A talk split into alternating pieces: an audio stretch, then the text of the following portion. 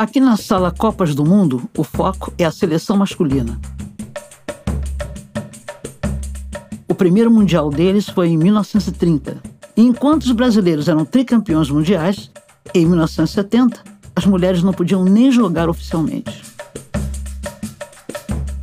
Um dos primeiros torneios com seleções de mulheres do mundo todo aconteceu em 1970 e 71. O mais curioso é que ele foi organizado de forma independente e sem o consentimento da FIFA. Brasil e Argentina foram convidados a participar do chamado Mundialito. As hermanas aceitaram, mas o Brasil nem respondeu. A seleção brasileira feminina só foi organizada pela CBF em 1988. E foi nesse mesmo ano que rolou nossa primeira participação em uma competição internacional na China. Era um torneio experimental. As brasileiras conquistaram o terceiro lugar. Aí veio a primeira Copa do Mundo Feminina Oficial da FIFA em 1991, também na China. E olha só, o evento nem levou o nome de Copa do Mundo. A FIFA não queria dar esse cartaz para a competição naquele momento. Sabe aquele chocolate coloridinho, M&M's? A fábrica que faz o doce, a Mars, era patrocinadora do evento. Por isso, o torneio ficou conhecido como M&M's Cup.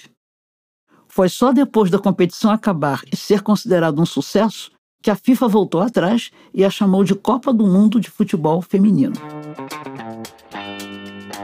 Veja bem, não era um campeonato com aquela pompa, né? Aquela pompa toda das Copas masculinas. As jogadoras pioneiras contam que passaram perrengue para conseguir comer, se comunicar e se adaptar à cultura chinesa em poucos dias. Em 95, o Brasil também participou do Mundial da Suécia.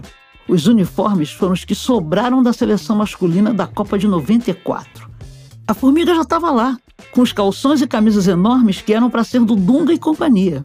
As bolas também foram reutilizadas no masculino. A seleção brasileira já tinha nomes muito conhecidos como Michael Jackson, Fanta, Elane, Senira e Pretinha, mas não passou da fase de grupos. Na Copa de 99, o Brasil conquistou o terceiro lugar, goleando a Noruega por 5 a 0. A gente até queria te mostrar a narração de algum gol desse jogo, mas você não imagina como é difícil de achar. A grande estrela foi a Cici. E a nossa equipe ainda tinha Tânia Maranhão, Kátia Silene, Juliana Cabral, Maicon e a goleira Andréa Suntac. A Copa de 2003 foi especial para o Brasil, apesar da seleção ter ficado em quinto lugar foi a Copa de estreia de grandes jogadoras como Marta, Daniela Alves, Rosana Augusto, Cris e da goleira Bárbara. Quatro anos depois, 2007, o Brasil tinha um timaço. Mas ficou no quase. Nossa seleção perdeu da Alemanha na final. Marta foi artilheira e outras jogadoras importantes fizeram parte daquele time, como a ex-capitã Aline Pellegrino, Érica Cristiano, Fabiana Simões e Maurine Dornelles. Na semifinal, o Brasil ganhou dos Estados Unidos por 4 a 0 e a Marta fez um golaço. O Luciano do Vale narrou assim. Brasil coloca na roda o time americano, 3 para o Brasil, 0 para os Estados Unidos. A Marta!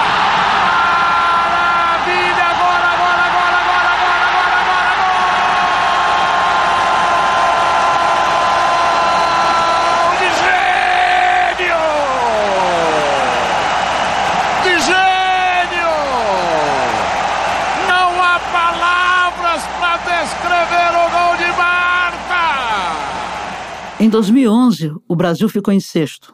Já em 2015, a seleção caiu nas oitavas de final. Outras jogadoras que fizeram história já integravam o grupo brasileiro, como Andressa Alves, Tamires, Andressinha e Mônica. E veio a Copa de 2019 na França, um divisor de águas na história do futebol das mulheres. A competição teve recorde de audiência.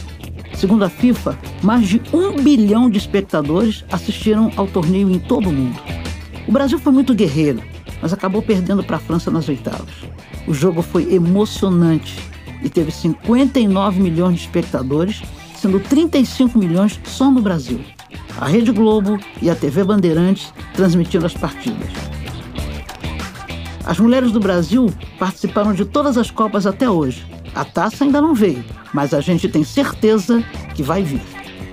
Porque a gente tem muito talento brotando aqui Na próxima sala eu te conto mais sobre isso.